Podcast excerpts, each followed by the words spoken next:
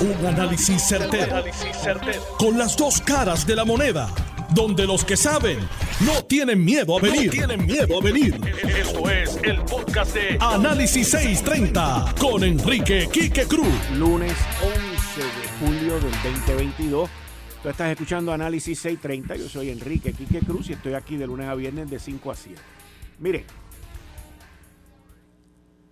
el tema que tiene que ver sobre el informe del Partido Independentista puertorriqueño es un tema que yo todavía me estoy preguntando. ¿Cómo es posible que el Partido Independentista puertorriqueño, que tiene las mentes, que tiene la gente, y no lo estoy, no estoy siendo sarcástico, by the way, no estoy siendo sarcástico, pero tiene las mentes legales, tiene los conocimientos, tiene más de 80 años de haber sido fundado. ¿Cómo esta gente han sido tan torpes, tan brutos? Con B de bruto, burro y de mal administrador. ¿Cómo han sido tan brutos en el manejo de esta situación? Esa es la parte que todavía yo no logro encajar dentro de este rompecabezas. Y le voy a decir dónde está la brutalidad, porque en eso han sido consistentes, han sido bien consistentes.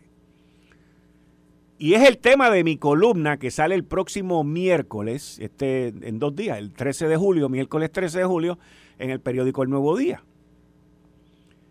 Esto comenzó mal y esto sigue terminando mal. Y yo sigo diciendo, que lo he mencionado en columnas anteriores en Endy, yo sigo diciendo que el que está dirigiendo la orquesta en el PIB no quiere bien para Juan Dalmau. No quiere bien. Porque, miren cómo es esto. Y, y, que quede claro, critiqué a Juan Dalmau por no haber sido el que anunció esto y por no, hasta, no haber estado involucrado desde el principio. Pero entonces no me vengas con palos y boga y palos y no boga porque no es así. Si tú no te metiste al principio, pues no te metas al final. Y cuando hice esa crítica al principio, dije, y me cito a mí mismo, aquel o aquellos que le hayan dicho a Juan Dalmao, no te metas en eso, deja que sea María, María de Lourdes y deja que volvemos la comisión de tres mujeres, deja esto, ah, tú no te metas, no le quiere bien o es un morón, porque no sabe lo que está aconsejando y lo que está haciendo. Es una de las dos. Y también pueden ser las dos. Porque si tú eres el secretario del partido y candidato a la gobernación, tú debiste de estar involucrado en esto desde el día uno. Y tú debiste haber corrido esto. Ahora, si la decisión fue de que María de Lourdes se metiera y de que ella fuera la que hiciera el anuncio y la comisión y la vaina y la jorobeta, entonces es responsabilidad de María de Lourdes terminar con el proceso Tú no cambias de jockey en medio de una carrera, especialmente que es una carrera tan importante como esta y tan controversial. La pregunta ahora que yo me hago es si María de Lourdes no quiso terminar con esto porque ella no está de acuerdo con lo que se encontró o con lo que se hizo o porque sabía que le iban a meter fuete.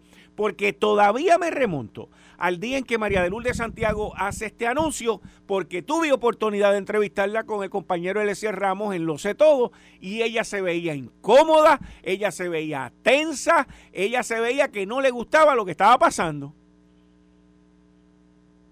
Entonces, ¿cómo es que tú vienes y citas a una conferencia de prensa un sábado? Un sábado, señores, mire, Aquí ni Mickey Mouse invita a una conferencia de prensa un sábado.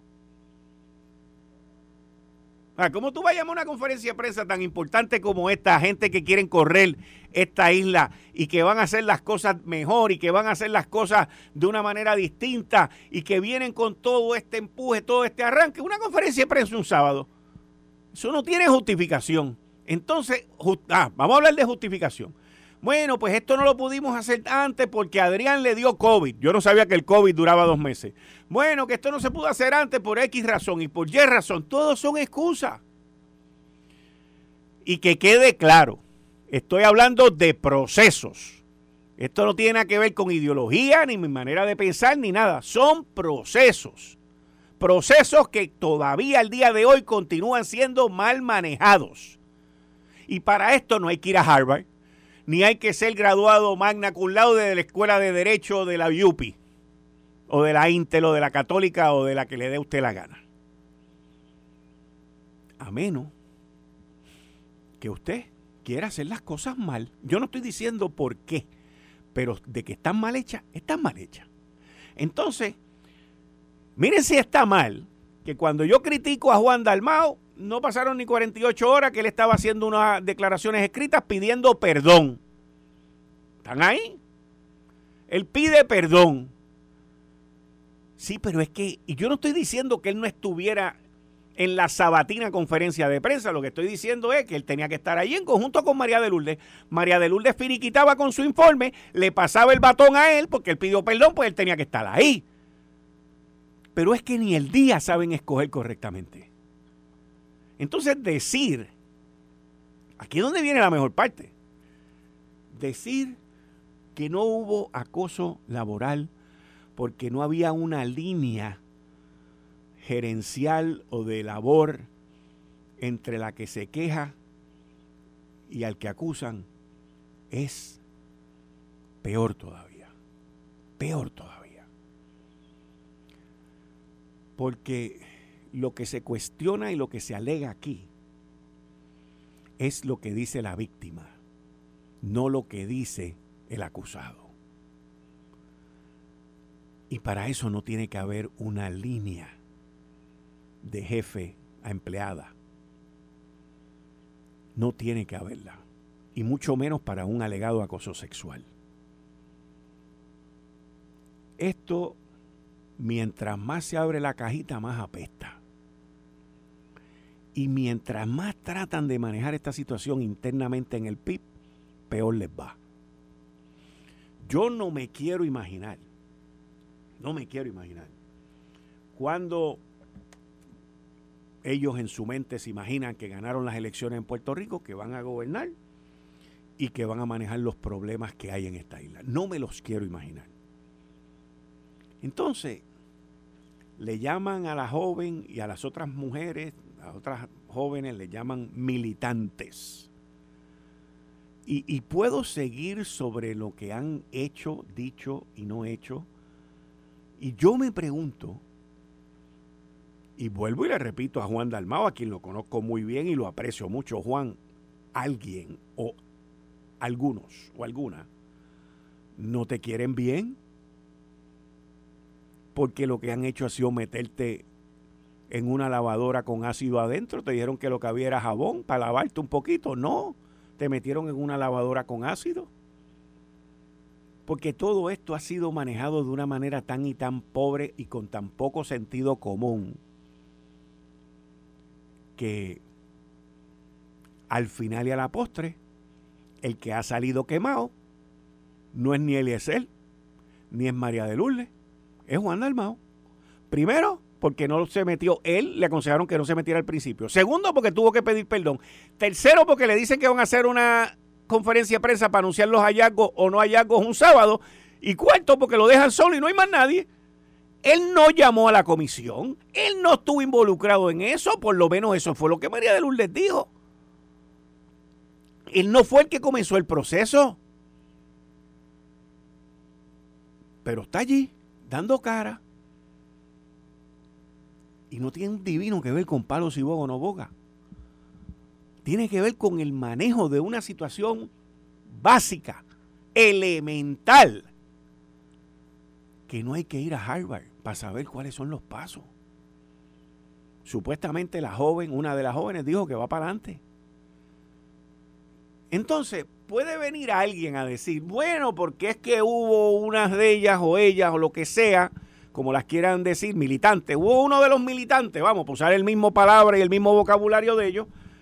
Hubo unos militantes que no quisieron continuar con el proceso. Peor, peor. Porque eso ha ocurrido aquí en Puerto Rico de que las víctimas deciden no continuar con los procesos porque se sienten intimidadas, porque se sienten denigradas. Y entonces, como la víctima no, o la alegada víctima no quiso seguir con el proceso, que ya va por el segundo proceso del proceso, pues entonces el supuesto acusado no hizo nada o no hay prueba suficiente. En serio. En serio.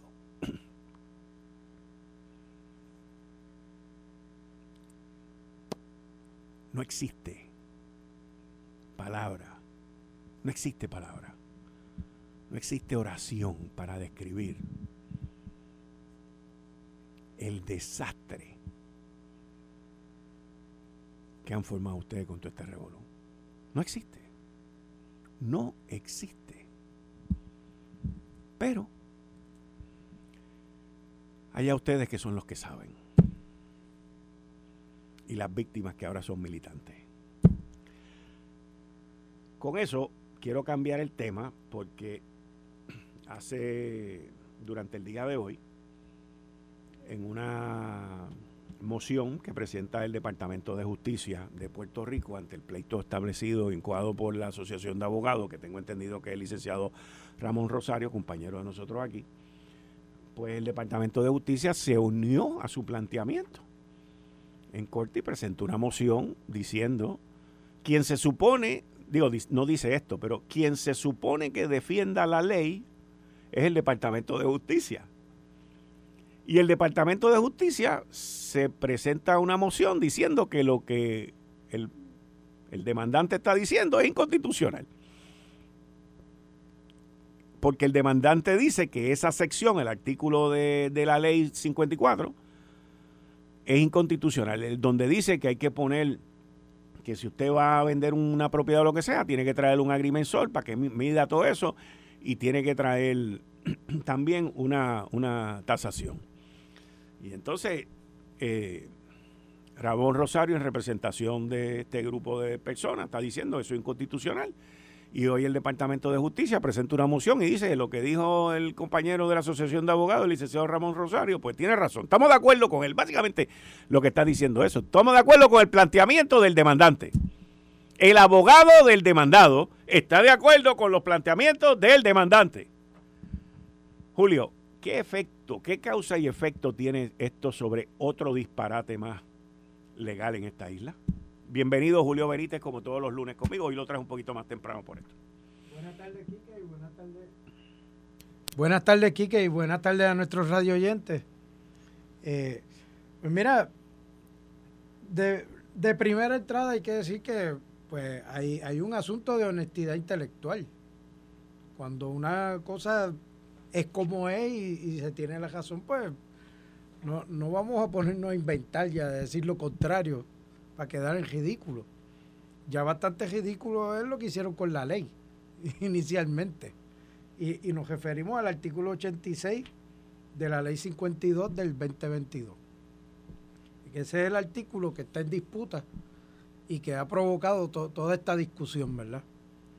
Eh, a mí me picó la curiosidad y quise buscar unos numeritos sobre las transacciones que se llevan a cabo que directamente ¿verdad? Se, ven afectadas con, este tipo de, regulación. Y el comisionado de instituciones financieras publica unas estadísticas sobre la venta de propiedades. Y tomando el marco del año 2020, que fue un año donde sabemos que se afectaron las transacciones por, el asunto del COVID. ¿Te acuerdas toda la discusión que se daba de si se podían o no hacer cierre? Porque tenían que sentar a las personas eh, físicamente para tomarle la firma y todas esas cosas. Aún así, los números del 2020 demuestran que diariamente se hacían un promedio de 2.63 ventas de hogares nuevos de propiedades nuevas, diarias, en ese año. Un año que es atípico. Y en propiedades usadas, el promedio diario da 25.72 transacciones.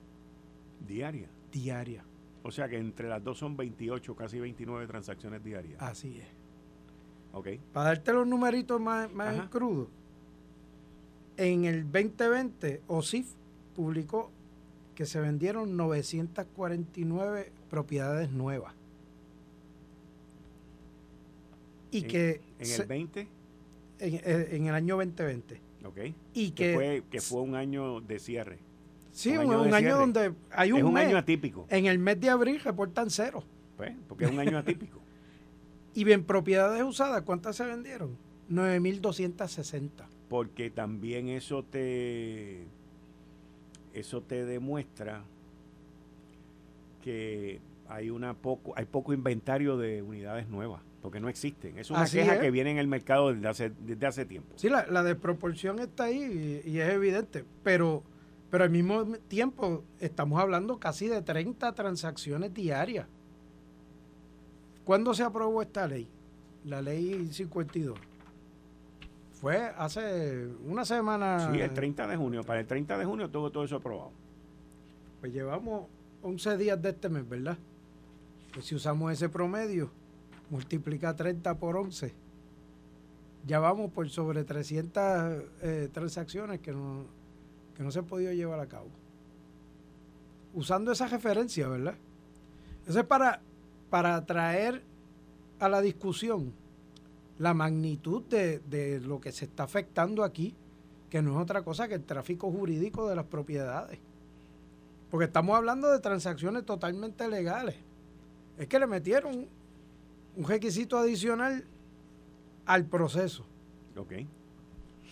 Y eso, como tú sabes que nosotros discutimos desde el punto de vista de desarrollo económico, pues mira, una de las, uno de los elementos que se evalúan a nivel mundial para clasificar a los países respecto a la facilidad para hacer negocios. De verdad que ese es uno de ellos. Jamás me lo hubiese imaginado. Es cuán fácil es hacer transacciones de bienes raíces. De verdad.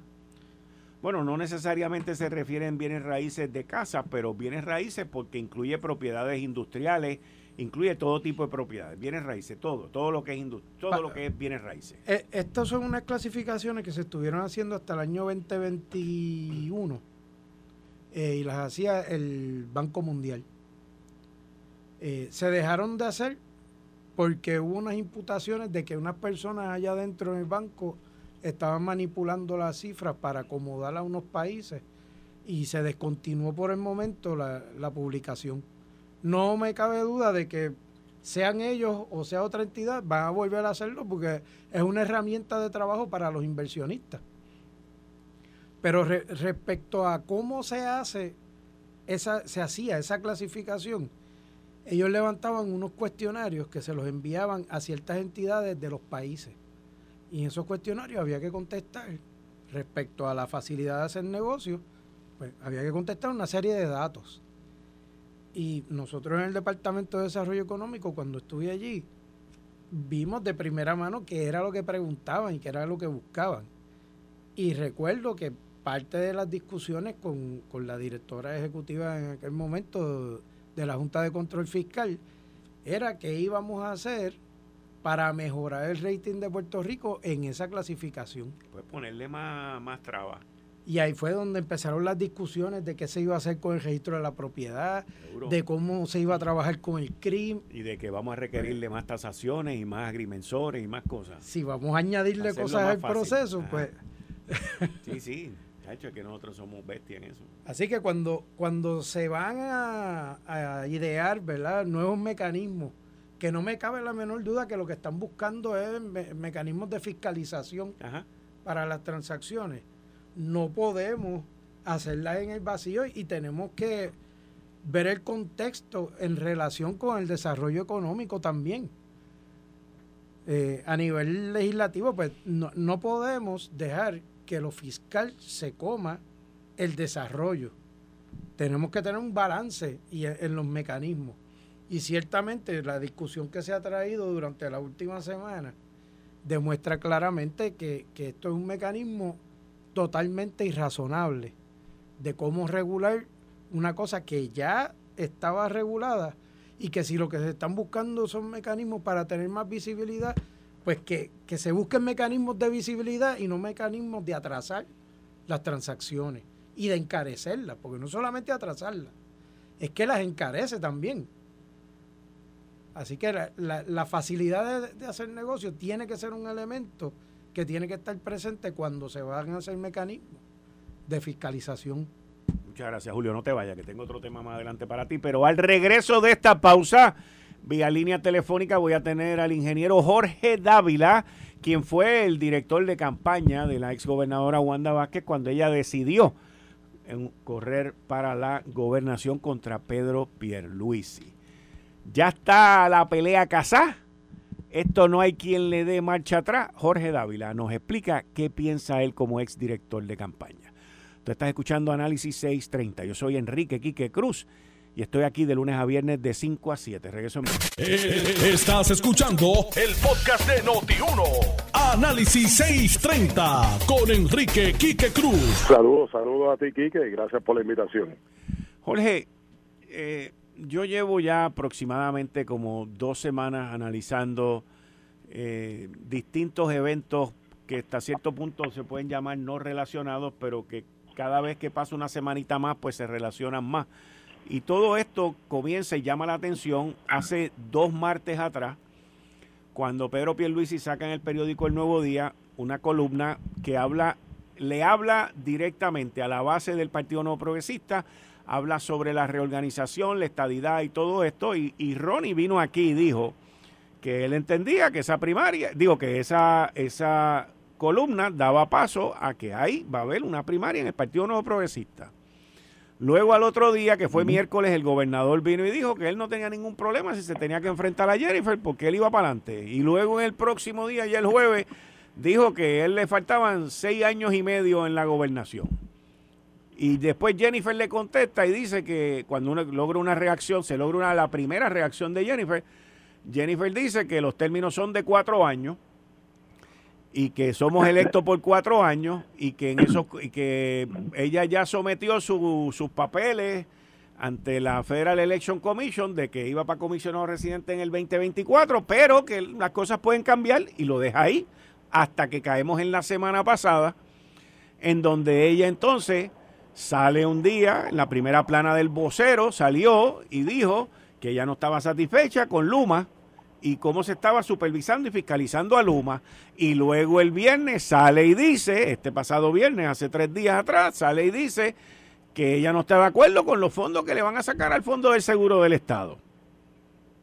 Y hoy el gobernador entonces sale y dice que, y te lo digo tal y como lo dijo, no es justo de mi parte criticar expresiones de la comisionada residente para las cuales quizás no tenía toda la información.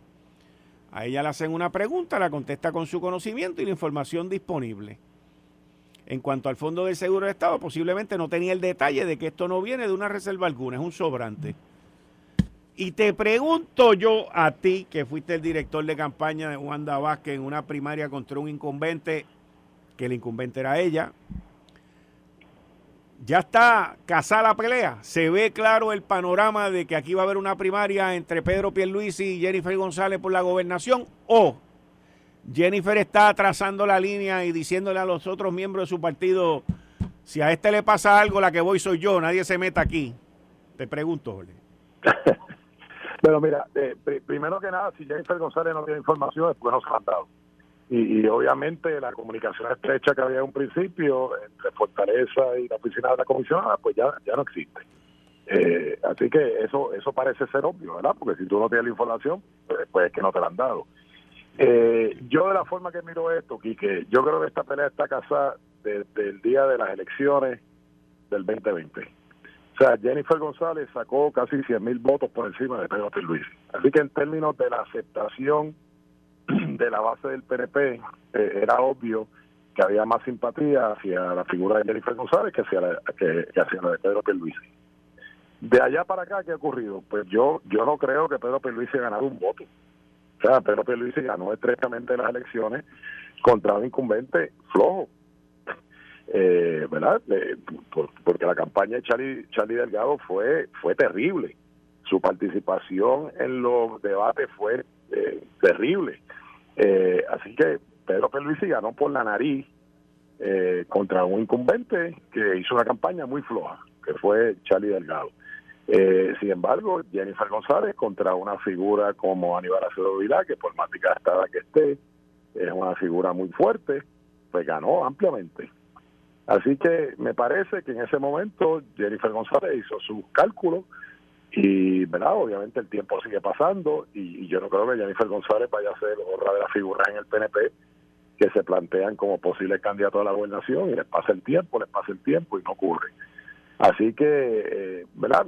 y de allá para acá, pues, eh, sé que hubo eh, issues con el nombramiento de la persona que dirige la oficina de, de Prafa en Washington.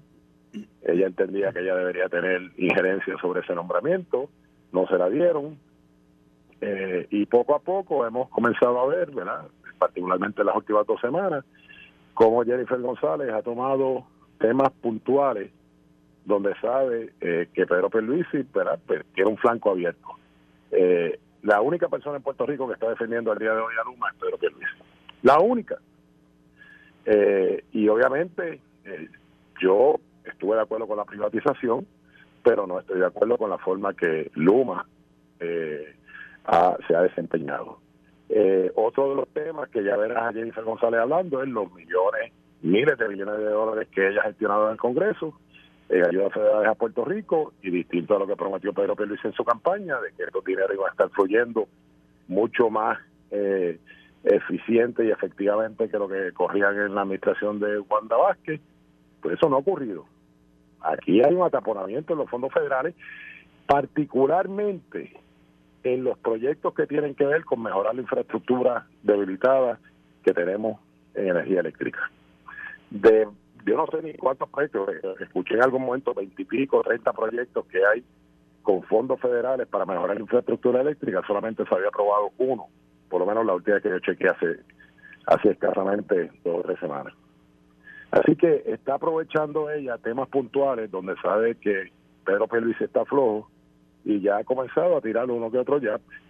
Y obviamente el que Pedro Pierluisi tan temprano, en el cuatrenio, eh, haya dicho que él aspira a la reelección, eh, pues quiere, obviamente quiere enviarle un mensaje a Jennifer González, a más nadie, eh, de que él va para adelante en la reelección. Mucha gente pensaba que Pedro Pierluisi iba a venir por cuatro años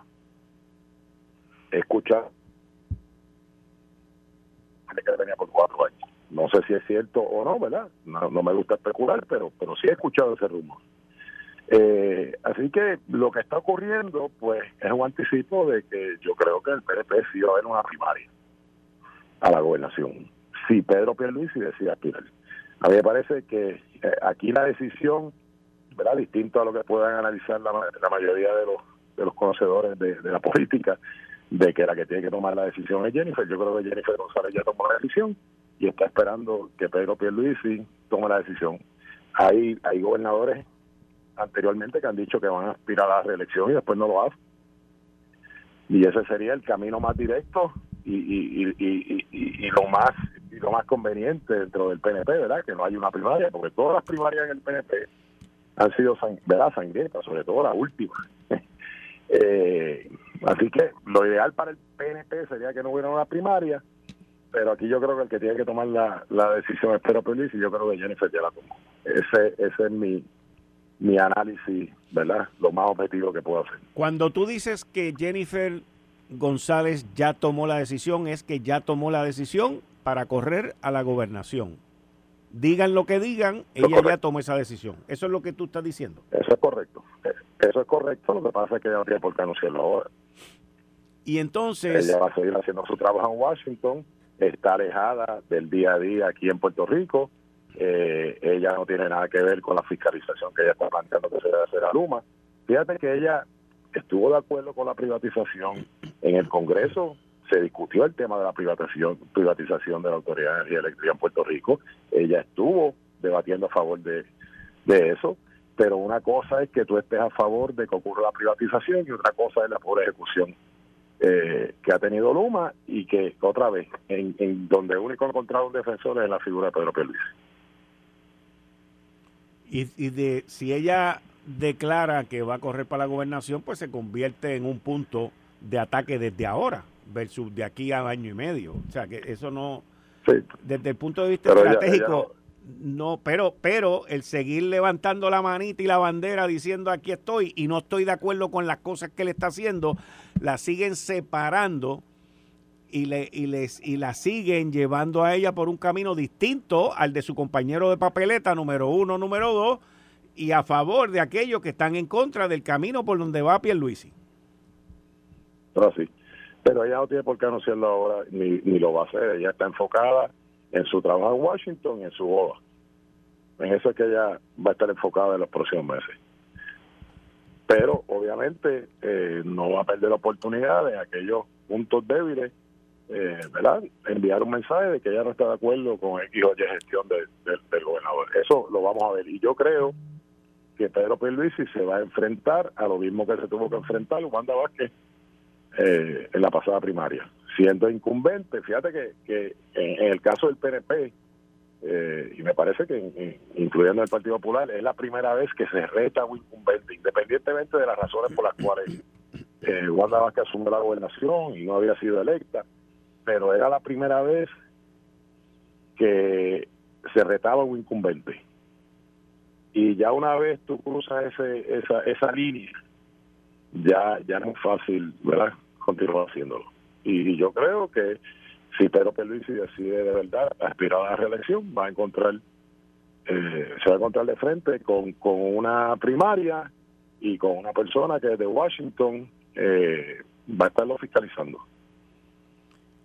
Y eso le daría la puerta completamente ancha y abierta al exgobernador Ricardo Rosselló a postularse para comisionado residente. La pregunta, la pregunta es, pues, antes de que me digas ese bueno seco que me acabas de dar ahora, por ahí viene la pregunta. yo, yo, yo sabía, pero la pregunta es entonces, ¿qué posibilidades tú le ves a Ricardo Rosselló de que pueda ganar eh, la comisaría residente? Porque todavía, todavía hay heridas este, con pus y con sangre.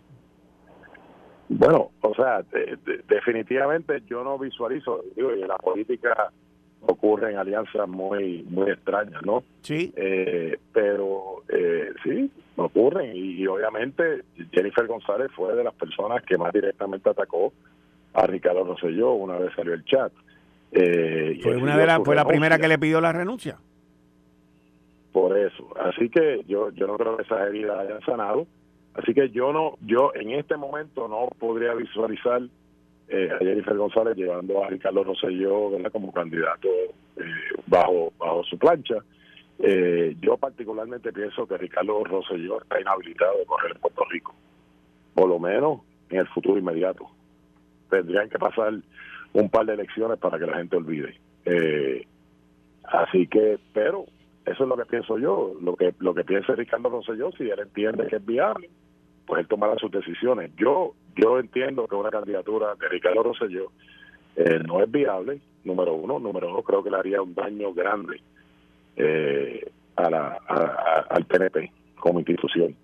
Eh, pero todo el mundo tiene derecho a aspirar. Ah, el panorama político llevaría entonces a Pedro Pierluisi ser el sexto gobernador consecutivo que es víctima del sistema eléctrico de Puerto Rico. Te estoy hablando en serio, te estoy, hablando, te estoy hablando, te estoy hablando bien en serio, porque es que Julio aquí está al lado mío y se echa a reír, pero yo lo he escrito, lo he dicho, este, y, lo sigo diciendo, o sea, porque el, el papel de la UTIER, y de la Autoridad de Energía Eléctrica ahora lo tiene Luma. Y, y entonces la realidad es que, mira, Aníbal, Aníbal, Luis Fortuño, Alejandro García Padilla, Ricardo Rosselló y Wanda Vázquez. Son cinco gobernadores. Cinco gobernadores. Alejandro como candidato contra contra Fortunio lo vimos en la línea de piquete. Por eso te digo, eh, la, la UTIER anunció, la UTIER en esa campaña dijo que nosotros vamos a apoyar a Alejandro García Padilla y después cuando Alejandro no apoyó lo que quería la UTIER, la UTIER se le tiró en contra a él también. Correcto. Lo, lo, lo único que te voy a decir, ¿verdad? una diferencia marcada que yo veo. Por primera vez tenemos eh, los fondos necesarios para comenzar y obviamente las mejoras que hay que hacer en el sistema eléctrico en, Puerto Rico son monumentales. Pero por lo menos que se vea un comienzo, eh, ¿verdad?, de las mejoras. Y, es la primera vez que tenemos los fondos porque la Autoridad de Energía Eléctrica estaba quebrada. Así que no había forma de hacer las mejoras que requiere el sistema. Esta vez tenemos los fondos federales. Fondos federales por los cuales va a reclamar Jennifer González que se deben a su gestión en Washington. Y que se ha hecho con esos fondos federales, dónde está la ejecución, dónde están los proyectos, que se le pueda decir al pueblo, eh, has tenido siete aumentos, pero ya por lo menos comienzas a ver una mejora en la infraestructura, una mejora en el servicio, pero si te sigues respetando aumento tras aumento y el servicio sigue tan ineficiente como ha estado por décadas, pues entonces, ¿cuál es la respuesta? Que el no está haciendo su trabajo y hasta cuándo Pedro se va a continuar defendiendo la gestión de Luma, bueno, pues él, hará sus cálculos políticos. Pero en este momento, hoy, la única persona en Puerto Rico que defiende la gestión de Luma es Pedro Pierluisi. Así mismo es, así mismo es. Yo en una columna dije que el año que viene ya él va a tener que abandonar esa postura porque a menos que no quiera revalidar. O sea, porque claramente, claramente, o sea, la, persona que está a cargo de fiscalizar a Luma se llama Fermín Fontané, de la P3. Él no sabe cómo cambiar una bombilla al revés. Y entonces el gobernador se deja llevar por él. O sea, estamos hablando de dos individuos que están perdidos en un valle oscuro, pero nada, este, esos son otros 20 pesos. La diferencia es que el que paga los, platos rotos se llama Pedro Pierluis y Fermín termina allá con un buen trabajo y con 20 medallas de embuste de esas que se pone la gente en el pecho que las compra allí en los en los 7-Eleven. Y por otro lado tiene una comisión de energía que, que, está llamada a velar por los intereses del pueblo y parecería ser todo lo contrario. Ingeniero Jorge Dávila. No, también, también, también. Ingeniero Jorge Dávila, muchas gracias. Muchas gracias por su opinión y por su análisis. Te veo mañana. Siempre un placer, Bien, muchas gracias. Ahí ustedes escucharon al exdirector de campaña de Wanda Vázquez y fue exdirector también de campaña de la campaña de Pedro Pierluisi, donde él dice que la suerte está echada. Todo por Luma Energy. Anteriormente, la UTIEL y la Autoridad de Energía Eléctrica. Yo lo vengo diciendo desde hace mucho tiempo, pero nada, esos son mis análisis y, y la parte que más yo me disfruto de este programa es analizarlo.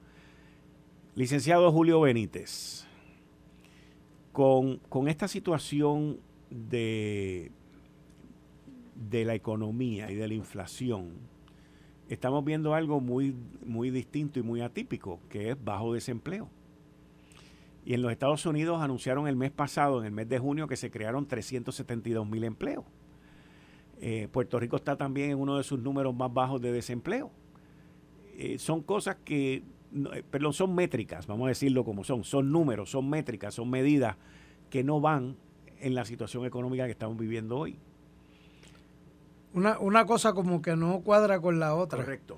Pero pues sabemos que es que ese índice también depende de la gente registrada en el sistema que está buscando trabajo. Y, y por eso en Puerto Rico la métrica del desempleo pues nos da un número bien bajo la realidad es que eso depende de que la gente se quiera registrar en el sistema como que está buscando trabajo. Eh, ayer precisamente estaba hablando con un amigo mío y me decía, chico, pero lo que pasa es que la gente todavía le queda dinero de todas esas ayudas que recibieron. No, muchachos, eso no dura tanto. Yo pienso yo pienso que no dura tanto. Número uno, no duran tanto. Y número dos, en Puerto Rico la gente no ahorra tanto tampoco. Así que eso no, e, esa parte yo, ya yo la descarté. Pero tú sabes que las estadísticas dependen de las variables que se meten en esa fórmula. Seguro. Así que tal vez hay algo en esa fórmula que falta y no nos hemos dado cuenta. Y cuando yo no nos hemos dado cuenta, no soy yo, porque yo no soy experto en eso. Los estadísticos que sacan esos números son los llamados a, a revisarlo. Como en un momento dado hubo que revisar la fórmula mediante la cual se determina el crecimiento económico, porque utilizaban una serie de variables que con el tiempo no eran las mejores o las más indicativas de la realidad.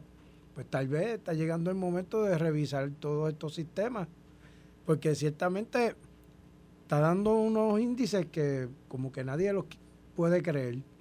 Y hablamos de eso como con escepticismo, porque no estamos muy claros de que esa sea la realidad. La realidad es que la economía está sufriendo, está sufriendo por la inflación y que no lo estamos sufriendo nosotros nada más. Es a nivel mundial por las condiciones que se han venido discutiendo desde hace meses. Lo que sí es muy peculiar de Puerto Rico es qué vamos a hacer aquí para tratar de lidiar con todo ese problema que se nos avecina, porque todavía no hemos llegado al punto crítico. Lo que los expertos han estado diciendo es que lo que viene de frente es más difícil todavía. Y en cuanto a eso, pues necesitamos que las personas que tienen a cargo la política pública, las personas que tienen a cargo el crear los mecanismos de ley para facilitar ciertas cosas que ayudan a mover el motor de la economía, pues lo hagan y se dejen de estar discutiendo las sandeces que a veces discuten. Eh, Vamos a ver, vamos a ver. Licenciado Julio Benítez, muchas gracias. Nos vemos el lunes próximo. Nos vemos, Quique. Buenas tardes y buenas tardes a los radios. Esto fue el, podcast de Notiuno. Análisis 630 con Enrique Quique Cruz. Dale play a tu podcast favorito a través de Apple Podcasts, Spotify, Google Podcasts, Stitcher y notiuno.com.